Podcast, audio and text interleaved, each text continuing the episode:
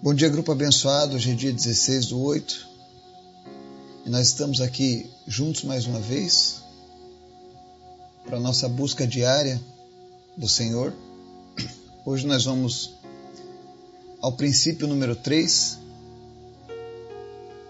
sobre a cura divina. Espero que você esteja colocando em prática os princípios que nós estamos ensinando e compartilhando aqui no grupo. O objetivo de tudo isso é que você seja cada vez mais usado por Deus, que você aumente a sua intimidade com Deus, que você possa viver o sobrenatural de Deus. Nós vemos pessoas buscando Deus das mais diversas maneiras, querendo sempre algo sobrenatural. Por que não buscarmos Ele da maneira que a Bíblia nos ensina, não é mesmo? E hoje nós vamos falar sobre o princípio da oração de petição. Mas antes da gente começar a estudar sobre mais esse princípio, quero convidar você para estar orando pelos pedidos da nossa lista, pelas nossas famílias. Em especial, quero que você apresente a Deus as crianças do Amazonas, as crianças do nosso Brasil, nós temos visto nas escolas muito sofrimento na vida das crianças, muitas crianças sendo abusadas, muitos adolescentes que já não acreditam num futuro. E eu não estou falando de dinheiro, de finanças, estou falando de esperanças, expectativas, vidas destruídas. E se essa geração de crianças for perdida, o que será do nosso país? O que será deste mundo, né? Ore também pelas crianças lá do Togo, pela vida do nosso irmão Nanaio, que está sempre conosco aqui no grupo. Ele cuida de um orfanato, os recursos são escassos e as dificuldades são muito grandes. E eu quero que, em especial, vocês apresentem nas suas orações a vida dos missionários americanos que estiveram comigo aqui nessa cruzada. Seus nomes são Will, Royce, Rusty, Peg, David, Carol e Ben. Todos eles vieram e se entregaram de fato, com muito amor, pela nossa nação. Eles vieram de fato amando os perdidos aqui do nosso país. Que a gente esteja orando por eles, para que Deus esteja usando eles lá também no país deles. E que um dia a gente possa retribuir. Vamos orar? Obrigado, Senhor, pela tua misericórdia, pela tua graça, que tem nos mantido de pé. Obrigado por tudo que o Senhor tem feito, Pai. Nós apenas te agradecemos, te adoramos e te exaltamos, porque o Senhor é bom. Te apresento, Pai, nessa manhã, as pessoas que estão nos ouvindo, e eu te convido, Espírito Santo de Deus, a visitar cada uma dessas pessoas. E peço, Deus, que o Senhor esteja suprindo as suas necessidades. O Senhor conhece o coração de cada um. O Senhor sabe que elas mais precisam nessa hora, mas que cada uma dessas pessoas possa, nesse momento em que nós estamos em comunhão contigo, que elas possam abrir a boca e se dirigir a Ti agora, Pai. Eu sei que Tu quer ouvir a voz dos Teus filhos e filhas nesse momento. Visita-nos, Pai. Nós precisamos de Ti.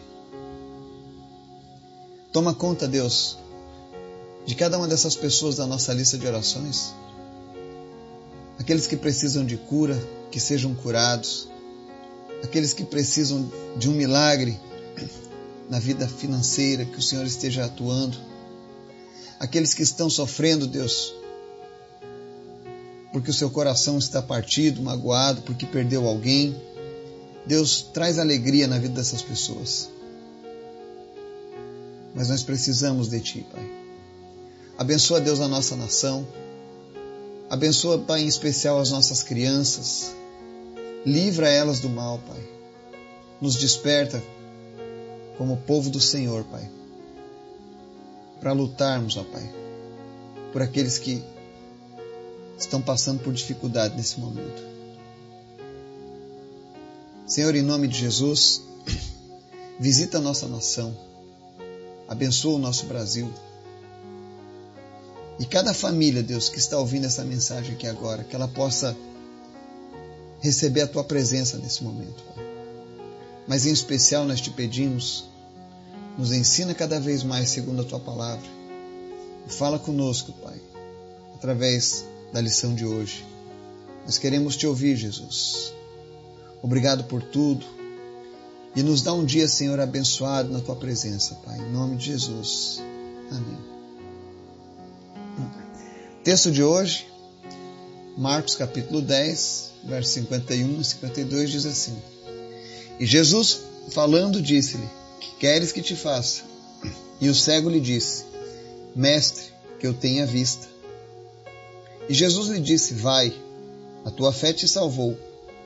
E logo viu e seguiu a Jesus pelo caminho.